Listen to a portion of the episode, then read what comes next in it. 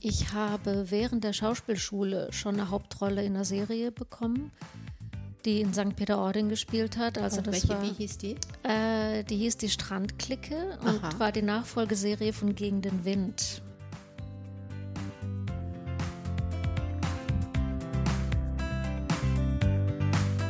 Sämtliche Männer gespielt. Das werde ich im deutschen Fernsehen eher nicht machen. Du ja. bist so, eine zarte Person. Das kann man sich jetzt gar nicht so Ja, vorstellen. genau. Und beim Ja. Theater geht es aber. Ja. Und das ist großartig.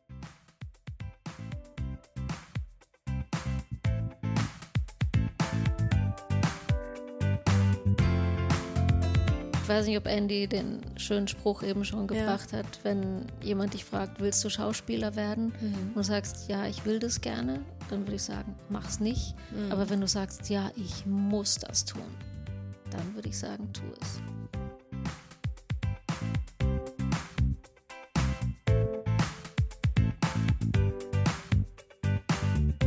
Hallo und herzlich willkommen zu eurem Podcast Meine Zukunft, mein Beruf. Schön, dass ihr wieder dabei seid. Mein Name ist Daniela Diosegi und ich arbeite als Coach und Trainerin und helfe in meinem Job Menschen und Organisationen, die sich in Veränderungsprozessen befinden. In jeder Folge habe ich einen Gast bei mir, der uns von seinen ganz persönlichen Berufserfahrungen erzählt. Heute ist eine ganz besondere Folge, denn ich stelle euch heute den Beruf des Schauspielers bzw. der Schauspielerin vor. Wir haben heute nämlich zwei Gäste. Das bekannte Schauspielerehepaar Lisa und Andy Karlström, die uns heute nacheinander von ihren Karrierewegen erzählen werden.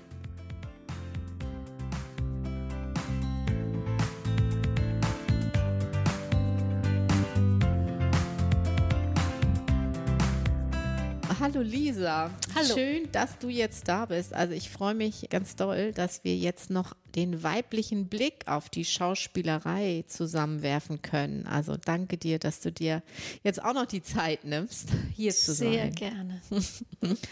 Lisa, ich habe gerade mit Andy über die seine Kindheit so ein bisschen gesprochen und, und dass die Zeichen schon sehr früh darauf hingedeutet haben, dass er ja mal so einen künstlerischen Beruf ergreifen würde.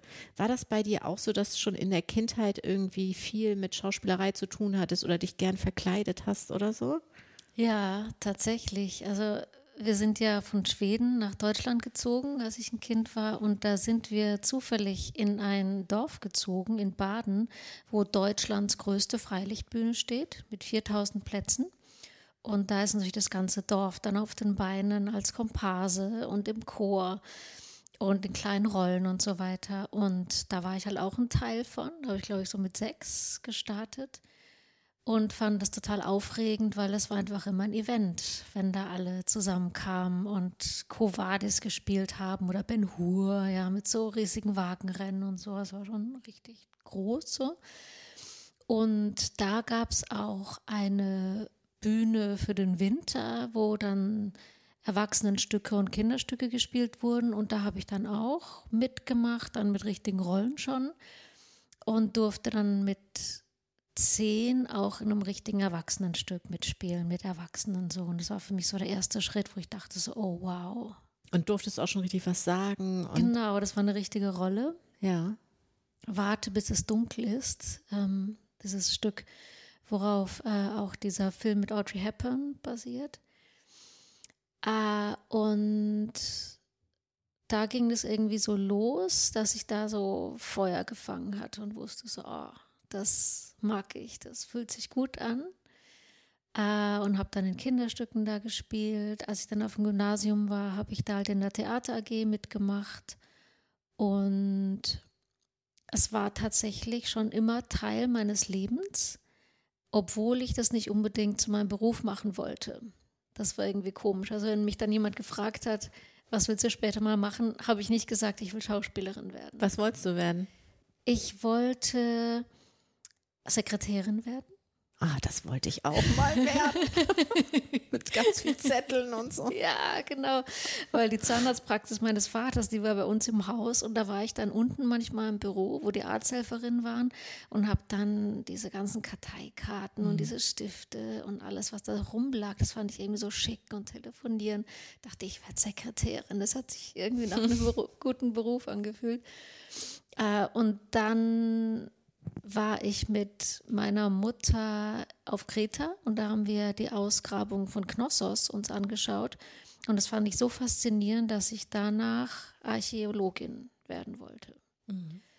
Ähm, und ich habe ganz viel getanzt auch früher, also Ballett und Jazz und Stepp und Modern und alles. Und deswegen wollte ich dann auch irgendwann Musical-Darstellerin werden, aber nicht Schauspielerin, lustigerweise. Mhm. Das kam erst viel später. Und wie war deine Schulzeit so? Ähm, hat dir die Schule Spaß gemacht oder war das eher so, oh, ich muss zur Schule und hoffe, das ist bald zu Ende? Nee, ich bin tatsächlich eigentlich gern zur Schule gegangen, muss ich sagen. Ich hatte da irgendwie Glück. Auch in der Grundschule hatte ich eine tolle Lehrerin, in die ich wahnsinnig verliebt war. Die fand ich so großartig und habe die bewundert. Und dadurch hat das, mir das so versüßt, jeden Tag zur Schule zu gehen, weil, oh, da sehe ich wieder Frau Walz.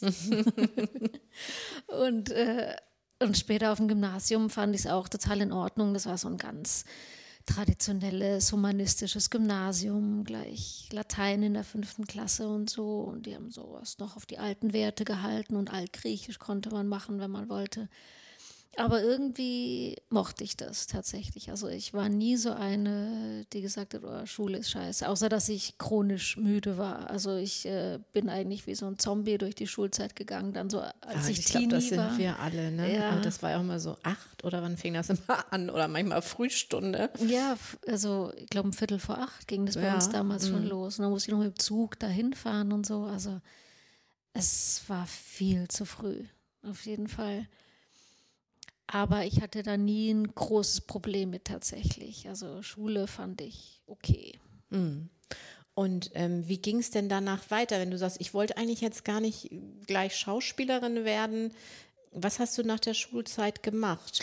Ähm, genau, ich hatte ja noch ein Auslandsjahr zwischendurch. Ich war ein Jahr in Amerika, in der Vorstadt von Los Angeles und habe da ganz viel gespielt, weil ich da Unterricht bekommen habe in dieser Highschool, auf der ich war und täglich einfach schon richtig damit in Berührung kam. Anders als hier, da gibt es ja solche Fächer gar nicht. Heutzutage gibt es ja darstellendes Spiel, das hatten wir gar nicht. Also zumindest in Baden gab es es, heutzutage ist es wahrscheinlich auch anders. Aber das fand ich so toll und ich habe da so viel Zuspruch bekommen, dass ich, als ich dort war, gesagt habe, yeah, I'm gonna be an actress. Ja, weil die Lehrerin auch gesagt hat, ja, yeah, du bist so gut, das musst du machen und so. Und da kam ich voller Feuer zurück und habe gesagt, yeah, yeah, so mache ich das ja mit diesem Spirit, den die Amerikaner haben. Aber dann hatte ich halt noch drei Jahre Schule bis zum Abitur und in der Zeit ist das irgendwie so, verloren gegangen, dieser Drive, den ich da hatte und wusste nicht, was ich machen will mit meinem Leben, obwohl ich mit 18 schon meinen ersten Film gemacht habe. Da hatte ich Glück und habe einen Produzenten kennengelernt und der hat gesagt, ah, ich brauche eine Dänin. Ich so, ich bin Schwedin, also so skandinavisch passt schon. Und dann äh, habe ich mir irgendwie so einen dänischen Akzent drauf geschafft und äh, habe dann eine Dänin gespielt. Also habe Deutsch wie lernt gesprochen, man denn aber Produzenten kennen, muss ich jetzt mal da reinfragen. Also wie ähm, passiert das?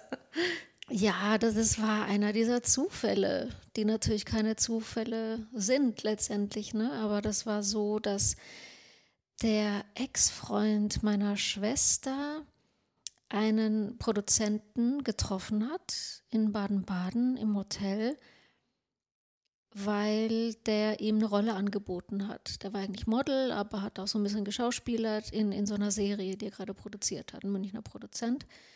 Und die haben sich unterhalten da in der Lobby und hat gesagt, ach Mensch, ja, ich suche gerade Händeringe nach einer ganz jungen Dänin für meine Serie und ich finde keine. Und er hat gesagt, na ja, also die Schwester meiner Ex-Freundin, die äh, schauspielert ganz viel und spielt Theater. Also ich kann mir vorstellen, dass die vielleicht gut ist und die ist Schwedin. Und dann hat er gesagt, kannst du die jetzt anrufen und hierher schicken? Und äh, ich war gerade nach Hause gekommen und da klingelt das Telefon und da sagt er also, du, ich sitze hier gerade in der Lobby im Steigenberger, kannst du jetzt kommen? Und ich hatte gerade meinen Führerschein zwei Monate vorher gemacht, zum Glück. Und ich so, ja, okay, ich komme und nicht dahin gefahren. Und dann hat er mich so angeschaut, äh, richtig so nach alter Schule, hat er meine Ohren angeschaut.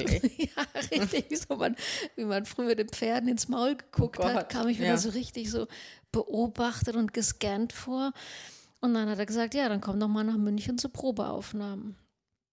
Und dann war ich da in den Bavaria Studios sogar, hat er mich dahin bestellt und hat mir dann vorher halt einen Text geschickt, den ich gelernt hatte und hat es aufgenommen. Und äh, dann hat ihm das aber noch nicht gereicht. Dann hat er mich nochmal nach München bestellt, dann in sein Büro und da haben wir dann eine andere Szene gespielt und das eine Anleitung sozusagen. Und danach hat er gesagt, okay, du kriegst die Rolle.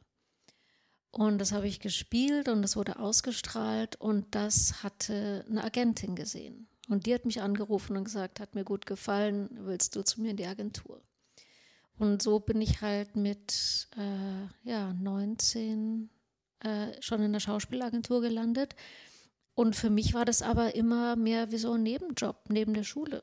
Das war jetzt äh, nichts, wo ich dachte, jawohl, das mache ich später, sondern ja, in der Sommerferien hatte ich halt Zeit und dann habe ich halt den einen oder anderen Film gedreht.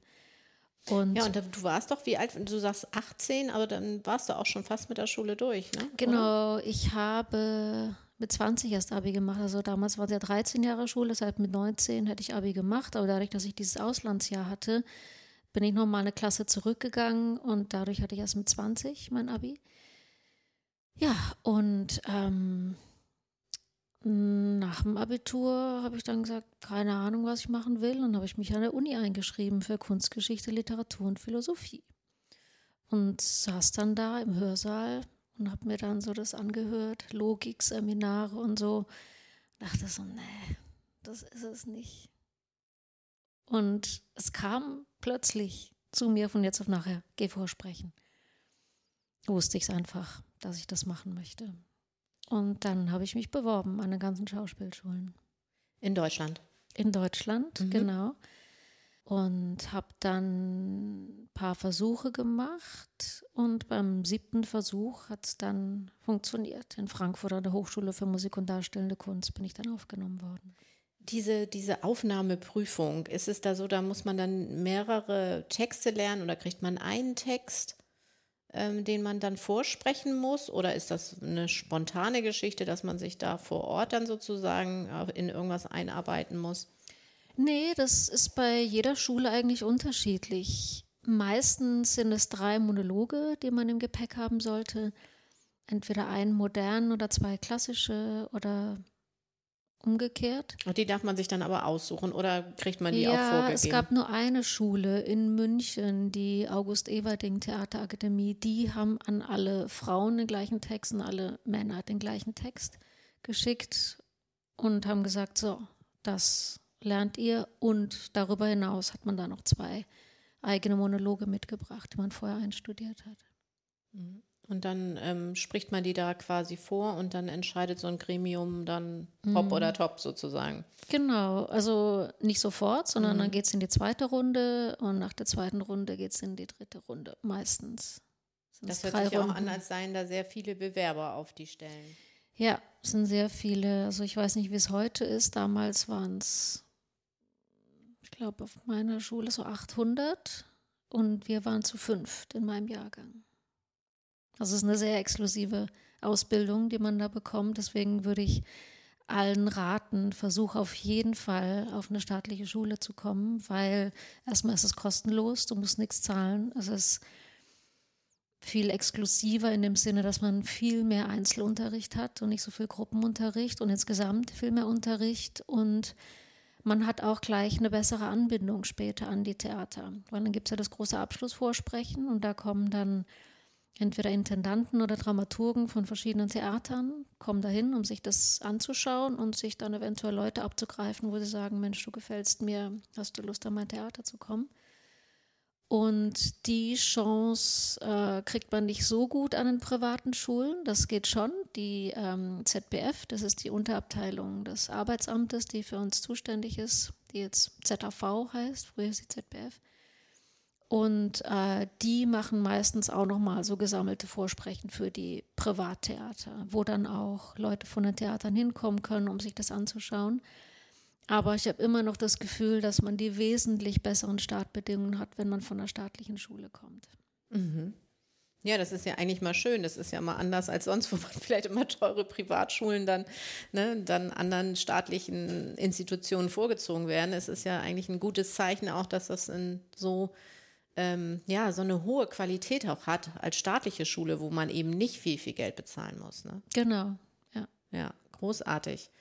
Hat, hast du denn auch gleich im Anschluss an deine Ausbildung beim Theater gespielt? Ich meine, ich weiß, dass du auch in ganz vielen bekannten Serien, also ich habe ein bisschen recherchiert, also ich hoffe, das stimmt. Also Bella Block habe ich äh, gesehen, hast du gespielt. Du hast beim Traumschiff mitgespielt. Also dann hast du noch diverse andere weitere Film- und Fernsehproduktionen. Bist du denn ähm, eher gleich zum Theater oder, und, oder hast du erstmal Film gemacht? Ähm, ich hatte in meinem Leben immer Phasen, wo ich mal mehr gedreht habe oder mal mehr Theater gemacht habe.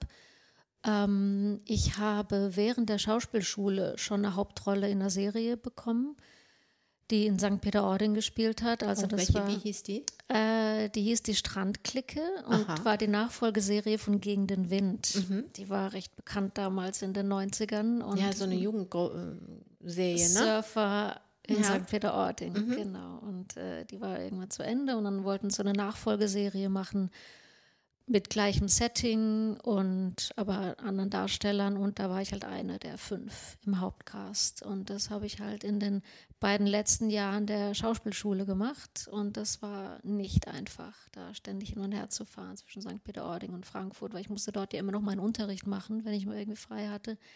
Aber ich hatte da pro Jahr 80 Drehtage, was viel ist. Und das war schon echt eine Herausforderung und nicht ganz leicht. Ähm, genau, und dann nach dem Abschluss äh, hatte ich tatsächlich nicht direkt ein Engagement, sondern bin einfach nach Hamburg gezogen, weil ich es schön fand, weil ich es gut fand und habe irgendwie ganz andere Sachen gemacht. Habe in so einem Hort ausgeholfen und irgendwie so ein bisschen rumgejobbt musste aber nicht wirklich arbeiten, da ich sehr viel Geld verdient hatte mit der Serie. Dadurch war ich in einer guten Position. Ich hatte jetzt auch keinen Druck, irgendwie arbeiten zu müssen, weil ich ein gutes Polster hatte. Äh, so dass ich tatsächlich erst zwei Jahre nachdem ich fertig war mit der Schauspielschule dann am Oldenburgischen Staatstheater ein Engagement bekommen habe. Und da war ich drei Jahre insgesamt. Habe in der Zeit gar nicht gedreht, ähm, aber nach den drei Jahren, ja, hat es mir auch irgendwie gereicht. Dann bin ich zurück nach Hamburg gezogen ähm, und habe dann frei gearbeitet, weil in der Zwischenzeit ich halt auch ein paar Kontakte gemacht in die Theaterwelt, sodass ich da halt auch gastieren konnte an unterschiedlichen Theatern und so langsam dann auch wieder angefangen habe zu drehen. Woran hängt dein Herz mehr? Am Theater oder würdest du auch jederzeit wieder Film machen?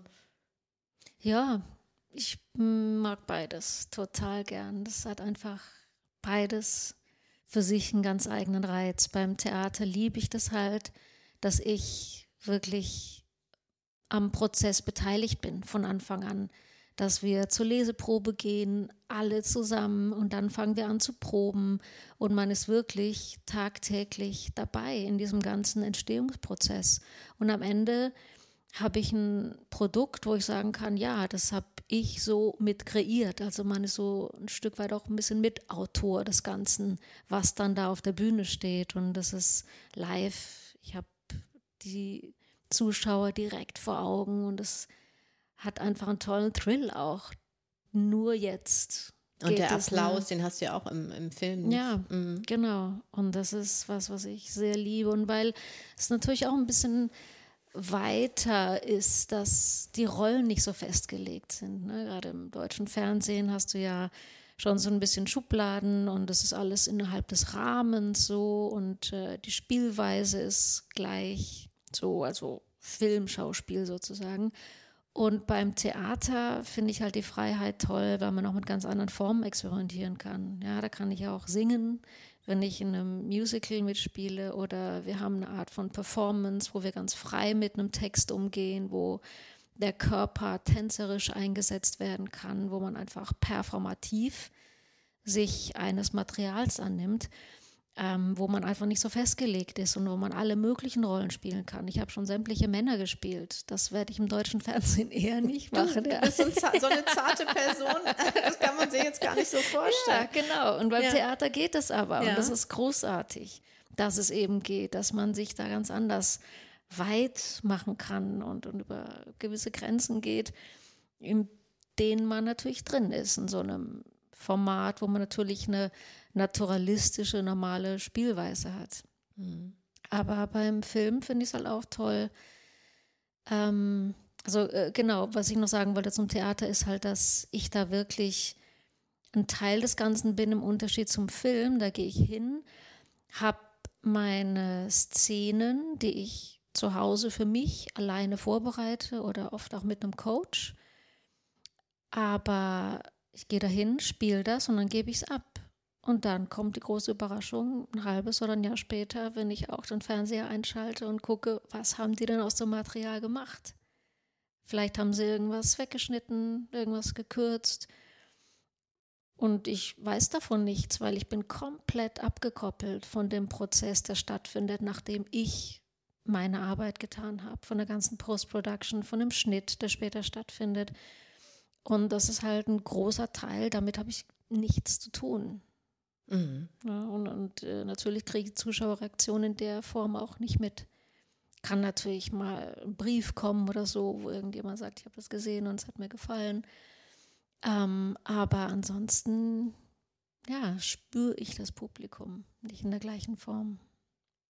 Ja, das kann ich mir vorstellen. Das ist ja natürlich ein, ein riesen, riesen Unterschied. Ne? Mhm. Hast du eigentlich jemals auch mal so gezweifelt, ob das der richtige Job ist, den du da machst? Ich meine, das hört sich ja eher wirklich so an, bei dir ist das ja, hat so eins aufs andere gefolgt, ähm, äh, hat sich so ähm, eigentlich eher, also entspannt hört sich das für mich an, hat sich so en entwickelt dahin und du hast gemerkt, das ist es jetzt, aber gab es auch mal so eine Phase, wo du gedacht hast, oh, jetzt äh, wäre ich vielleicht doch mal was ganz anderes gerne geworden? Also ich hatte nie so richtig die Option zu sagen, ich mache das auch noch, weil das kann ich auch noch gut. Also ich habe in der Zwischenzeit tatsächlich noch eine Yogalehrerausbildung gemacht, weil es eine Phase gab, wo ich nicht viel gearbeitet habe als Schauspielerin, wo ich das Gefühl hatte, oh, jetzt muss aber noch irgendwas anderes her. Was kann ich denn noch? Und da ich eh so viel Yoga gemacht habe zu der Zeit, äh, hat mich halt eine der Lehrerinnen angesprochen und gesagt, hast du nicht Lust? Äh, wir bieten dir eine Yogalehrerausbildung an. Und ich habe gleich gedacht, ja, das ist irgendwie was, was ich mir auch noch vorstellen kann, parallel zum Schauspielerberuf. Und von daher gab es natürlich diese Phasen, wo ich nicht gearbeitet habe, wo ich da saß und gehofft habe, oje, oje, wann kommt der nächste Job, wann kommt der Anruf, ähm, sodass ich meine Miete zahlen kann. Also mhm. es gab Phasen, die waren wirklich hart, auf jeden Fall. Ähm, aber mir einen ganz neuen Beruf zu suchen, an dem Punkt war ich noch nicht, also zumindest nicht in der Form, dass ich dem wirklich nachgegangen bin, jetzt außerhalb von dem Yoga-Lehrer. Aber das mache ich im Moment zum Beispiel auch nicht mehr. Mhm. Weil ich jetzt einfach ganz gut ausgelastet bin. Im Moment ist die Auftragslage gut bei mir, aber es gab schon andere Phasen. Ja, wie, wie schön. Und das in Pandemiezeiten, muss man ja auch sagen. Ne? Also wie gut, Richtig. dass ihr auch noch arbeiten könnt. Genau, beim Theater sieht es natürlich anders aus. Ne? Ja. Also wir hätten jetzt eigentlich an Hamburger Kammerspielen wieder ein Stück aufgenommen, was wir letztes mhm. Jahr gespielt haben. Und wir haben immer so gehofft, na, vielleicht doch, vielleicht doch. Und eine Tour hätten wir jetzt auch gespielt gerade. Und das konnte halt alles nicht stattfinden. Das heißt, ich bin sehr, sehr froh, dass ich jetzt nicht nur aufs Theater angewiesen bin. Und das ist natürlich ein Vorteil auch in dem Beruf. Ne? Viele von meinen Kollegen sind auch noch Synchronsprecher oder machen Musik oder lesen Hörbücher ein und so weiter. Ne? Also es gibt ja einiges in dem Feld, was man machen kann. Und ich habe halt das Drehen und das Theater, beides, was sich immer so ein bisschen mhm. abwechselt. Was ist dein Projekt aktuell? Was machst du gerade? Äh, genau, jetzt an Ostersonntag wird das Traumschiff ausgestrahlt, oh, was ich wow. letztes Jahr gedreht ja. habe. Genau, da war ich auf den Malediven und oh. habe da gedreht. Bin ich jetzt gerade so ein bisschen schön. neidisch, muss ja. ich ganz ehrlich zugeben. Ja, es war so, so oh. schön. und da hatte ich auch eine ganz tolle Rolle. Da spiele ich eine blinde Frau mhm. und das ist natürlich auch eine super Herausforderung. Und dann habe ich gerade vor zwei Wochen einen Tatort abgedreht, Franken-Tatort, die werden in Nürnberg gedreht war auch ein sehr schönes Projekt, weil ich da mit einem Regisseur zusammengearbeitet habe, mit dem ich damals die ersten beiden Bella Block gemacht habe, mit 19 und 21. Also es ist mhm. echt lange her. Es war ein schönes Wiedersehen. Ähm, und dann werde ich im Juni ein Fernsehspiel machen.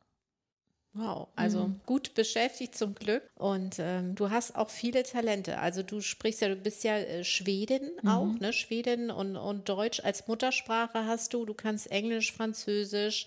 Und was ich ganz interessant fand, du kannst auch Dialekte. Das kann Andy ja auch irgendwie mhm. Badisch. Ne? Ja, genau. Ich bin in Baden aufgewachsen. Du bist da aufgewachsen. ah, deshalb, ähm, das muss man jetzt nicht lernen, sondern nee. das ist einfach so von zu Hause. Ja. Also du könntest genau. jetzt hier weiter in Badisch uns das erzählt. Ja, ja, kann ich machen, ist kein Problem. das musste man mir mühselig austreiben auf der Schauspielschule. ja, großartig. Und, und das ermöglicht einem ja auch dann zum Beispiel auch ne, im Ausland tätig zu werden oder eben in entsprechend regionalen ähm, Produktionen mitzuarbeiten. Also habt ihr eigentlich auch mal erwogen, vielleicht mal ins Ausland zu gehen? Ich meine, mit, ihr sprecht beide Englisch und ähm, ist so, so Hollywood, ist das eigentlich mal so ein großer Traum oder ist das eher so, dass man sagt, nee, also für uns ist das mal gar nichts? Hm. Ich finde halt immer, wenn man nicht im eigenen Land wirklich ein Star ist, macht es nicht wirklich Sinn. Natürlich gibt es junge Kollegen, die ziehen dahin und die ergattern dann vielleicht auch die eine oder andere Rolle. Aber man muss halt wirklich akzentfrei sein. Sonst wird man immer die Deutsche oder den Deutschen spielen, der halt auch ein bisschen sozusagen da, äh, der auf Englisch spielt, aber mit Akzent. Das heißt, das Rollenangebot kann nur ganz begrenzt sein. Und das ist was, das kann man machen, das kann man sich drauf schaffen, indem man halt äh, diese Dialect-Coaches hat, die ihm dann üben und üben und üben, bis wirklich der letzte Rest an Akzent weg ist, aber das ist wirklich mühsam und nicht leicht. Und von daher wüsste ich jetzt gar nicht, äh, warum man das jetzt wirklich machen sollte. So, also klar gibt es die Leute, die sind hier Stars und dann sind sie in den ersten internationalen Projekten tätig und dann werden die Amerikaner aufmerksam und sagen, Mensch, komm doch mal rüber. Ne? Das gibt es ja immer wieder. Aber jetzt sozusagen in meiner Position, die ich im Mittelfeld so arbeite, äh, hatten wir nie den Impuls, jetzt sagen, wir gehen dahin. Also Andy war ja sowieso schon dort, hat ja ein Jahr da gelebt und sogar da gearbeitet. Das heißt, er hat es eigentlich schon getan und probiert. Ähm, für mich wäre der Reiz eher halt in Schweden mal zu arbeiten. Mhm. Mhm. Aber dadurch, dass wir einen Sohn haben, der jetzt hier auf die Schule geht, würden wir den noch gar nicht rausziehen wollen. Wir sind ja schon zweimal umgezogen, dadurch, dass ich halt am Theater war. Äh, hier am Schleswig-Holsteinischen Landestheater für vier Jahre. Und ähm, das reicht jetzt für ihn auch mit hin und her ziehen, weil wir da zweimal umgezogen sind und das jetzt auch mal gut. Er soll jetzt hier sein Abi machen. Und ja, und Hamburg ist ja auch eine schöne Stadt. Ne? Sehr, ja. Mhm. Ja, und ihr habt ja auch viel Familie hier, das muss man ja sagen, von Andys Seite. Mhm. Ist ja auch dann immer ne, schön, wenn man viel Familie auch noch um sich herum hat. Ja. ja, was würdest du eigentlich so sagen, Lisa? Ist es leichter oder eher schwerer tatsächlich ähm, als Frau sich durchzusetzen in so einer Schauspielerbranche oder spielt das äh, Geschlecht eigentlich überhaupt gar keine Rolle so im Alltag? Also ich habe mal mit einem Intendanten gesprochen, der hat sich ein neues Ensemble zusammengestellt und der hat sich vier Frauen und elf Männer geholt ins Ensemble. Und ich war völlig entsetzt, weil ich dachte, wie bitte? Und er so, ja, in der Literatur ist so die Verteilung von Frauenrollen zu Männerrollen.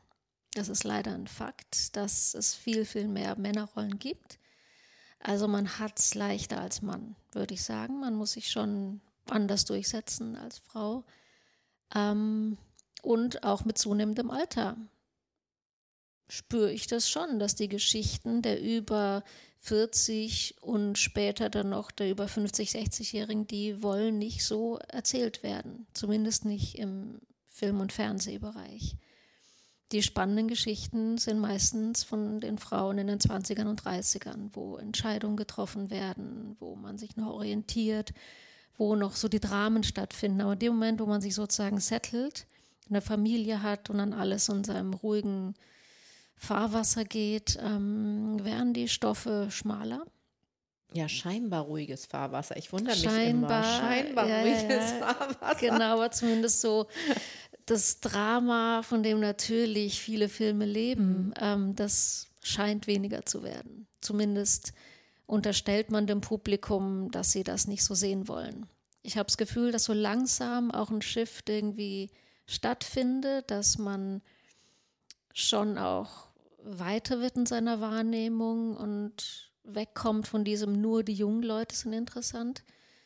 Aber ähm, ja, ich, ich habe zum Beispiel, als ich gerade mit der Schauspielschule fertig war, mit 25, hatte ich ein Gespräch mit einer Vermittlerin vom Arbeitsamt, ne, also von unserer zuständigen Abteilung, der ZAV. Und die hat mir gesagt, ja, Frau Karlström, Sie sind ja jetzt fertig mit der Ausbildung. Ich würde Ihnen raten, suchen Sie sich noch einen zweiten Beruf. Ich so, wie bitte? Ich bin gerade mal fertig. Und die so, ja, aber für Frauen über 40, da wird die Luft dann ganz schön dünn. Das sage ich mhm. Ihnen jetzt schon mal. Und ich war irgendwie so sauer auf die, weil die mir so den Wind aus den Segeln genommen hat. Ja, ich wollte gerade loslegen und so, und da kommt diese Frau daher und sagt mir sowas. Und ich war das kann ja wohl nicht wahr sein und so. Und ich habe mir das immer so ein bisschen vorgenommen, zu zeigen, dass es nicht so ist, dass es auch mhm. anders sein kann. Und ich meine, ich bin jetzt 47 und ich arbeite gerade, toi, toi, toi, ja. gut. Ähm, das heißt, ich würde das jetzt nicht so pauschal sagen, aber es ist für junge Frauen auf jeden Fall einfacher als für ältere und für Männer noch mal einfacher als für Männer, äh, als für Frauen. Auf jeden Fall würde mhm. ich schon so unterschreiben. Mhm. Mhm.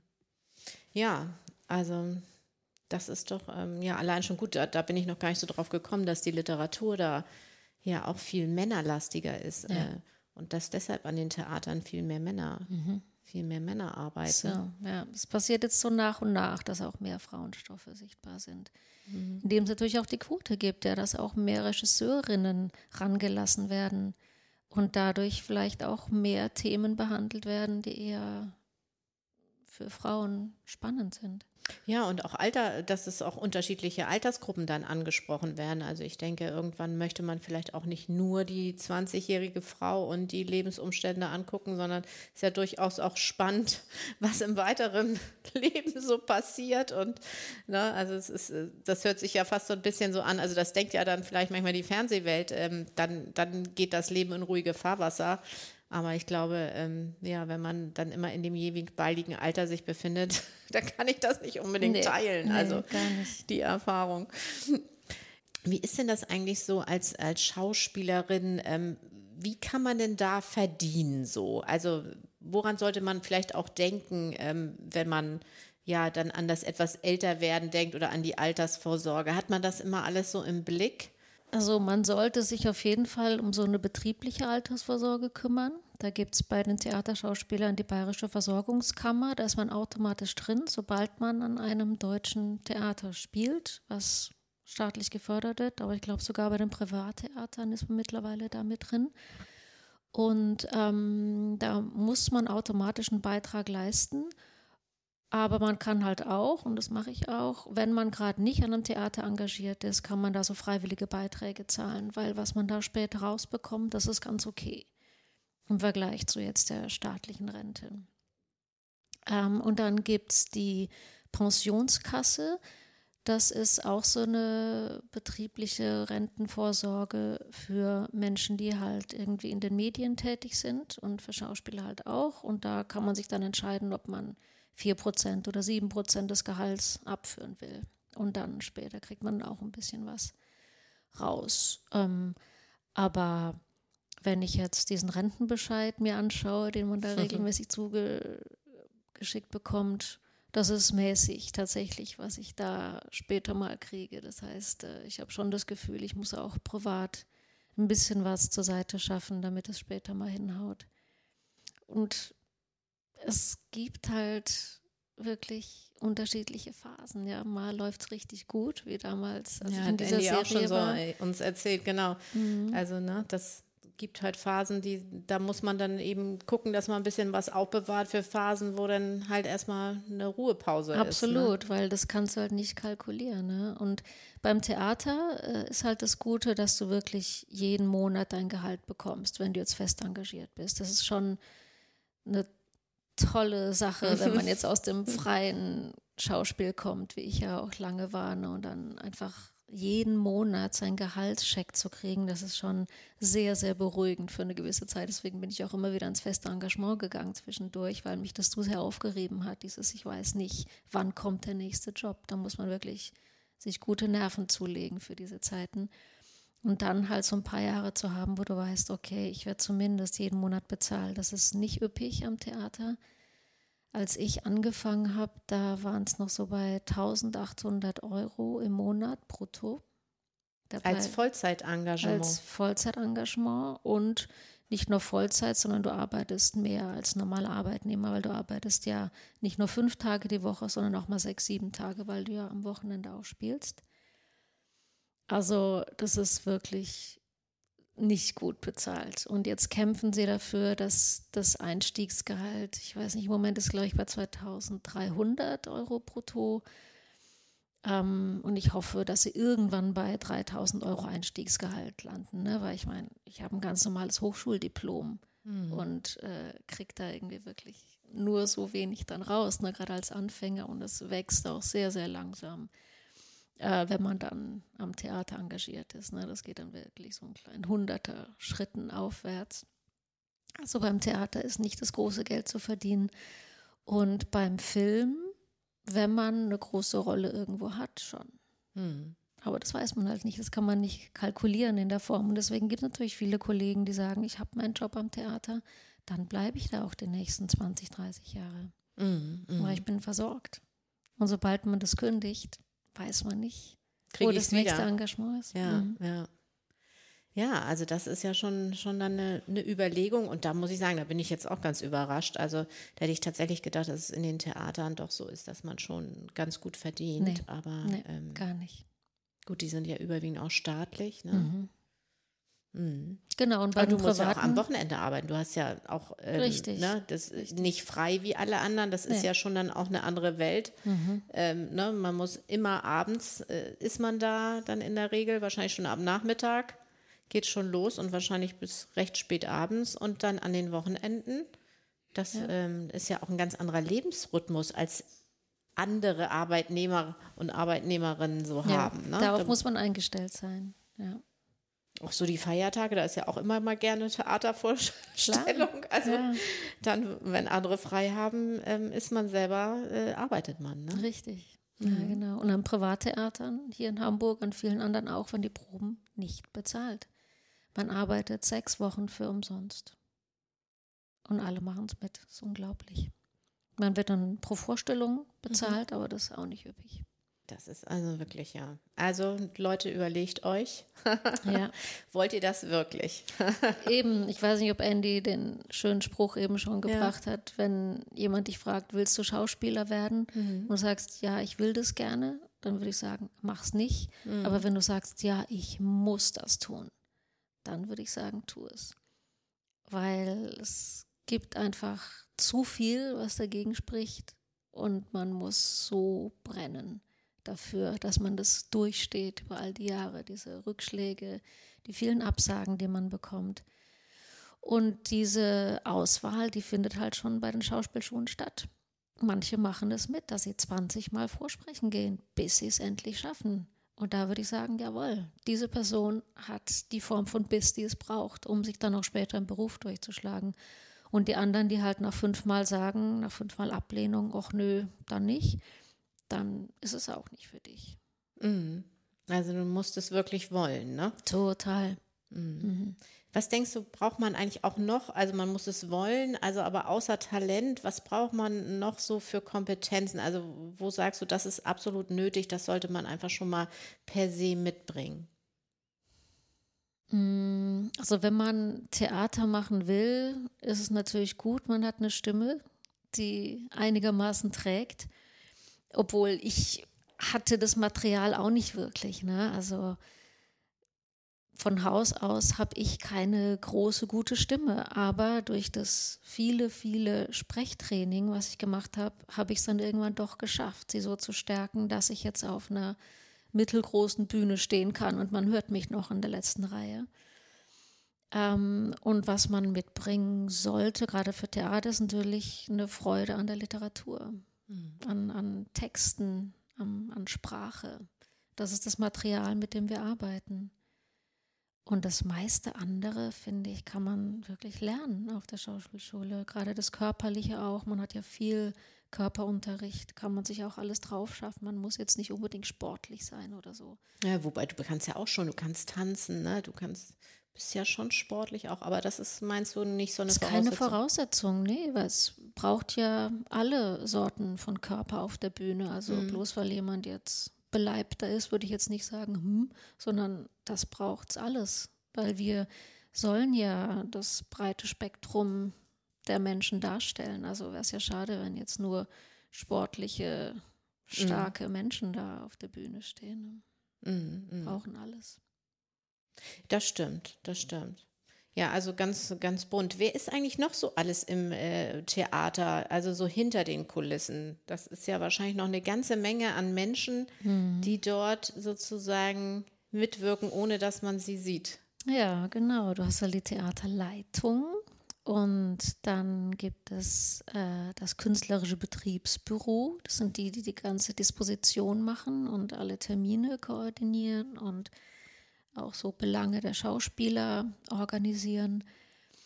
Ähm, dann gibt es die Dramaturgen, das sind die Wächter der Literatur, Wächter der Schrift, so ein bisschen, die immer mitreden bei den Inszenierungen, wenn es darum geht, sozusagen den intellektuellen Überbau zu haben. Das sind so ein bisschen die Köpfe äh, des Theaters, sagt man so ob das immer stimmt, weiß ich nicht, aber zumindest ja, so Wächter der Schrift finde ich immer einen ganz guten Begriff für die. Und dann gibt es die Kostümbildner, dann gibt es die Bühnenbildner, es gibt die Techniker, die Beleuchter, es gibt den Inspizienten, das ist der, der direkt an der Seitenbühne sitzt und die ganzen Abläufe koordiniert, Zeichen gibt ans Licht, wenn sie die nächste Stimmung fahren sollen oder der auch die Schauspieler einruft für ihren Auftritt und sagt, so, liebe Frau Karlström, halten Sie sich in drei Minuten bereit. Ne? Und ich in der Garderobe höre das dann und kann mich auf den Weg machen.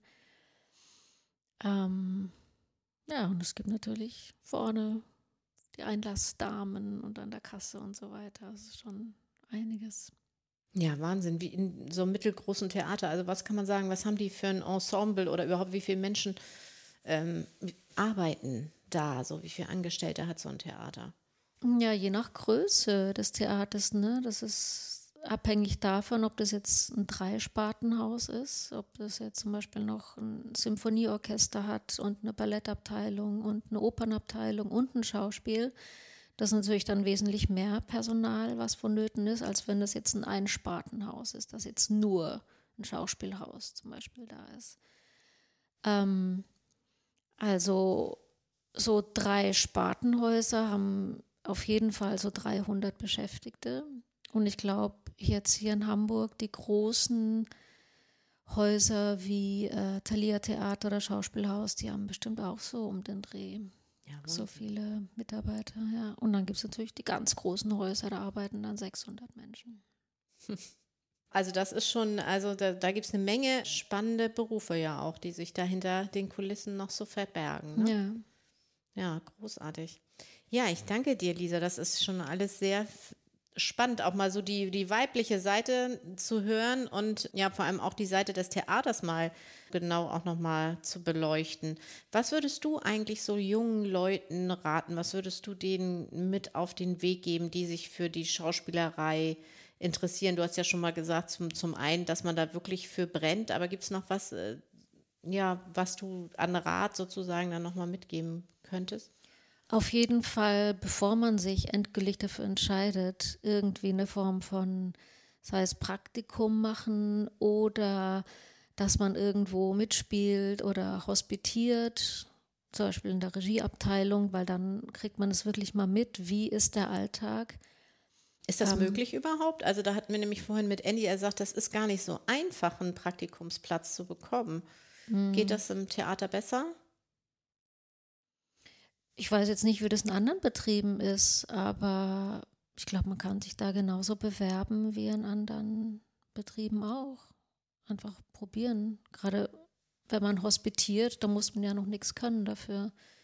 Als Assistent natürlich schon mehr, da muss man dann schon Vorerfahrung mitbringen, aber Hospitanten, die, die fangen gerade an und schauen rein zum ersten Mal.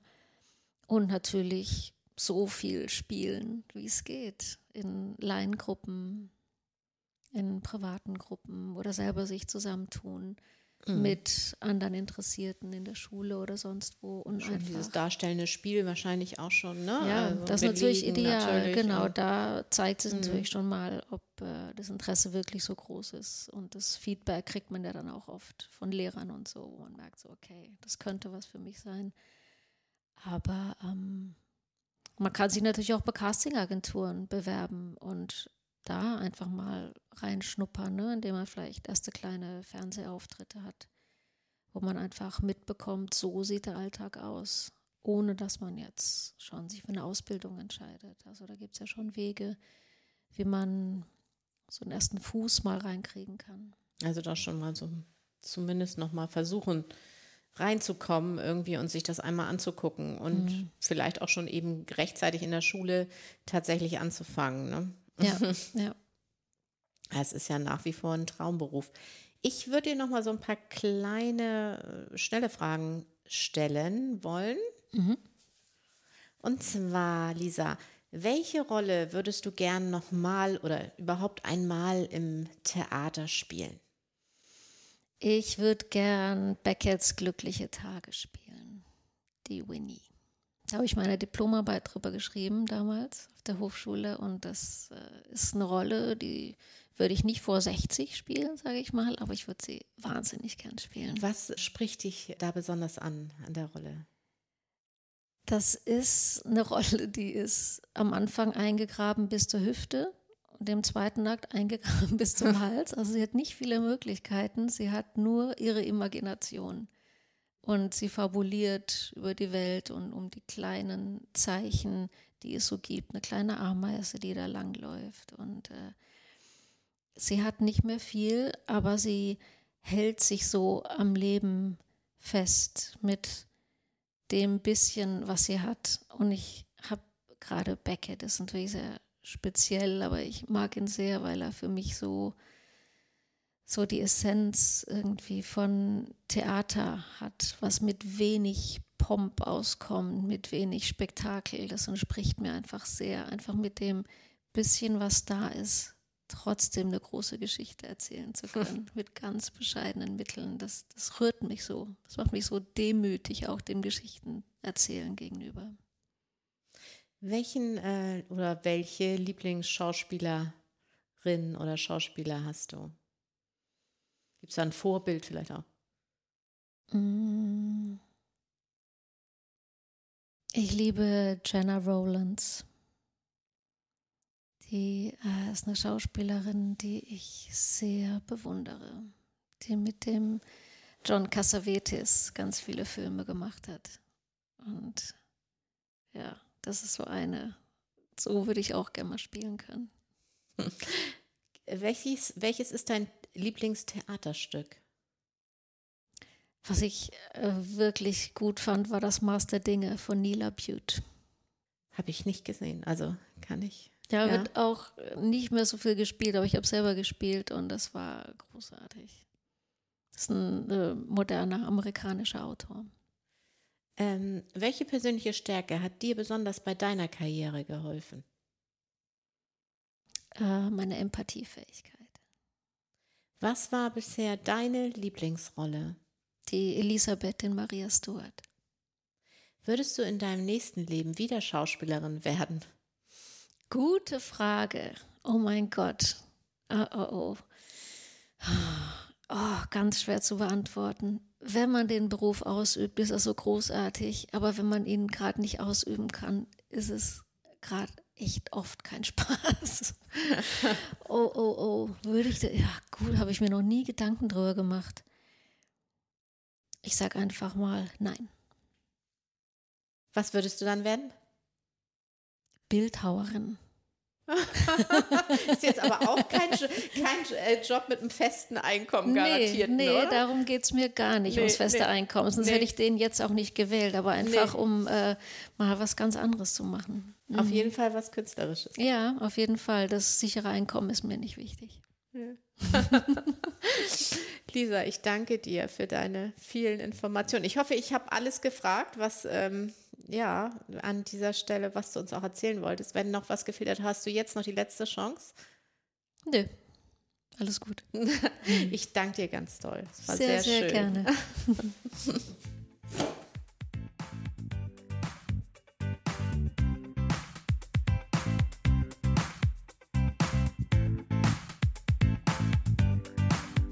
Und nun kommt noch der Faktencheck.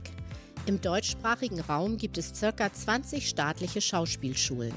Hinzu kommen zahlreiche Privatschulen, die jedoch kostenpflichtig sind. Die Aufnahme erfolgt über ein Vorsprechen. Es gibt sehr viele Bewerbungen auf die Studienplätze und oft braucht es zahlreiche Versuche, um einen der begehrten Plätze zu bekommen. Das Studium zum Diplom Schauspieler bzw. Schauspielerin dauert an einer staatlichen Schule acht Semester. Unterrichtet wird unter anderem Improvisation, Rollenstudium, Dramaturgie, Phonetik, Pantomime, Theatergeschichte, Tanz, Fechten, Akrobatik, Gesang, Rhythmik und so weiter und so weiter. Die Verdienstmöglichkeiten richten sich nach den jeweiligen Engagements. Ein gut bezahlter Nebenjob ist daher zu empfehlen.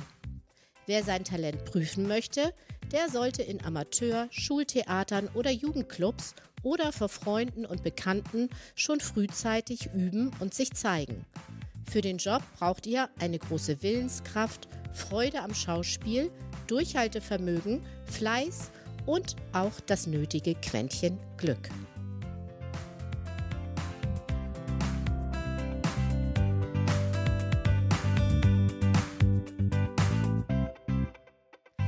Ihr Interesse an einem persönlichen Coaching? Dann schaut mal auf meiner Homepage vorbei www.d-coach.de. Ich freue mich auf euch und auf bald schaltet wieder ein. Eure Daniela.